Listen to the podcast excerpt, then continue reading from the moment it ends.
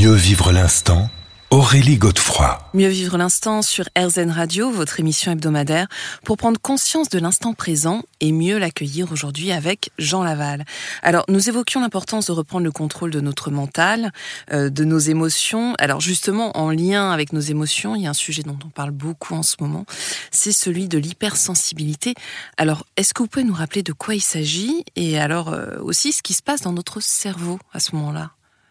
Alors, l'hypersensibilité, pour une personne, elle, elle en fait, c'est cette comparaison qu'elle a avec d'autres individus où elle considère qu'elle ressent plus qu'un autre ou qu'une autre. Alors, dans le positif et dans le négatif. Hein. Dans le positif et dans le négatif. Mais souvent, en fait, l'hypersensibilité, en premier abord, pour la personne qui le vit, elle le vit négativement parce que du coup, les événements extérieurs lui sont plus euh, ressentis négativement. Et donc, du coup, elle est plus affectée, elle peut plus pleurer, plus être triste et ainsi de suite. Mais il y a un aspect bénéfique, et parfois les gens l'oublient, c'est aussi dans les moments positifs, la personne peut davantage ressentir euh, toutes ces émotions. Et en soi, c'est quelque chose d'extrêmement, selon moi, bénéfique, l'hypersensibilité. Vous dites même que c'est un cadeau d'ailleurs. Hein. Je dis même que c'est un cadeau, effectivement, étant donné qu'on vit dans un monde où on ressent de moins en moins. Parce que si on ressentait vraiment l'autre, où on ressentait vraiment notre environnement, ben, quand il y a une mamie dans le métro qui descend son caddie, on ressentirait qu'en fait qu'elle a besoin d'aide.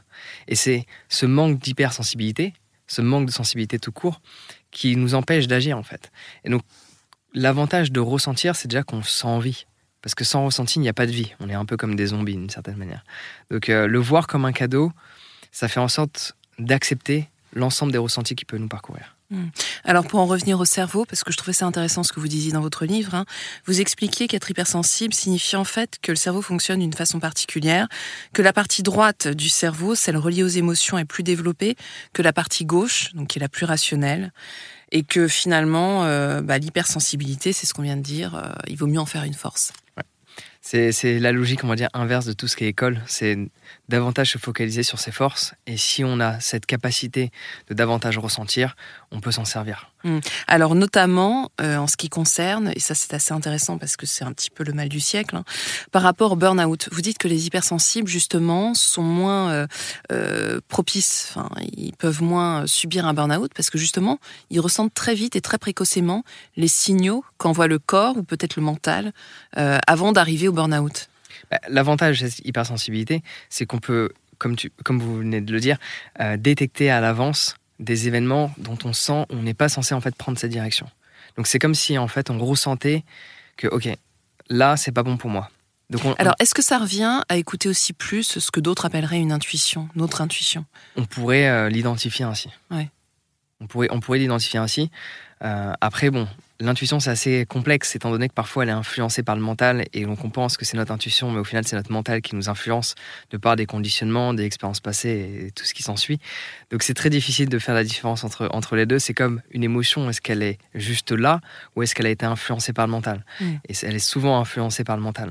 Donc, euh, mais c'est vrai que l'hypersensibilité permet de réaliser que quelque chose n'est pas fait pour nous, avant qu'on ait passé X nombre de semaines ou X nombre de mois. En fait, ça nous permet de gagner du temps. Ça nous permet de si on sait euh, justement bien s'en servir. Mais pour rester sur le burn-out, euh, vous, y consacrez un chapitre. Hein. vous donnez quelques conseils très concrets et très pratiques justement pour euh, éviter de trop sombrer dedans. Bah, le, le burn-out, alors ça, ça, va dépendre de chaque individu évidemment. Mais le burn-out, comment dire ça? En fait, il faut prendre en considération que peut-être c'est quelque chose qui ne nous correspond pas, ou peut-être qu'on peut être mal organisé aussi. Ça va dépendre, il faudrait faire cette introspection et se poser la question, est-ce que je suis pas assez organisé, donc il y a peut-être euh, des, changements structurels que je peux mettre en place, ou est-ce que fait c'est quelque chose qui me correspond pas, parce que quand on est passionné, quand on aime ce qu'on fait, on peut effectuer une quantité de travail. C'est pour cela qu'il y a des gens dans différentes sociétés qui peuvent travailler 80 heures et ils ne font pas de burn-out parce qu'ils aiment ce qu'ils font.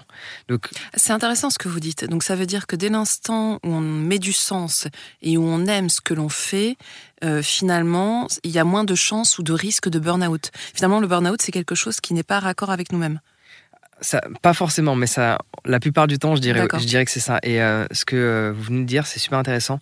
Donner du sens. Il y a cette histoire d'un président américain, il me semble Kennedy, qui allait à la NASA et qui voit un homme qui nettoie le sol. Et il lui pose la question qu'est-ce qu'il fait? Et l'homme lui répond j'aide à envoyer un homme sur l'espace. Hmm. Donc le fait qu'il ne voit pas le fait de faire du ménage comme faire du ménage, mais comme étant une mission plus grande que lui, lui permet de prendre plaisir à ce qu'il fait et d'éviter un burn-out. Hmm. Donc c'est aussi l'histoire euh, des casseurs de cailloux. Je sais pas si vous la connaissez. Ah, non, il y en a deux sur une route et il y en a un qui casse des cailloux, qui est vraiment déprimé, qui va pas bien, et l'autre qui casse des cailloux, qui a l'air d'aller bien. Et en fait, c'est parce qu'il y en a un qui sait que ça va servir à construire une cathédrale. Et l'autre, en fait, c'est casser des cailloux pour casser des cailloux. Exactement. Ça rejoint un petit peu cette histoire. On se retrouve dans quelques minutes, Jean Laval.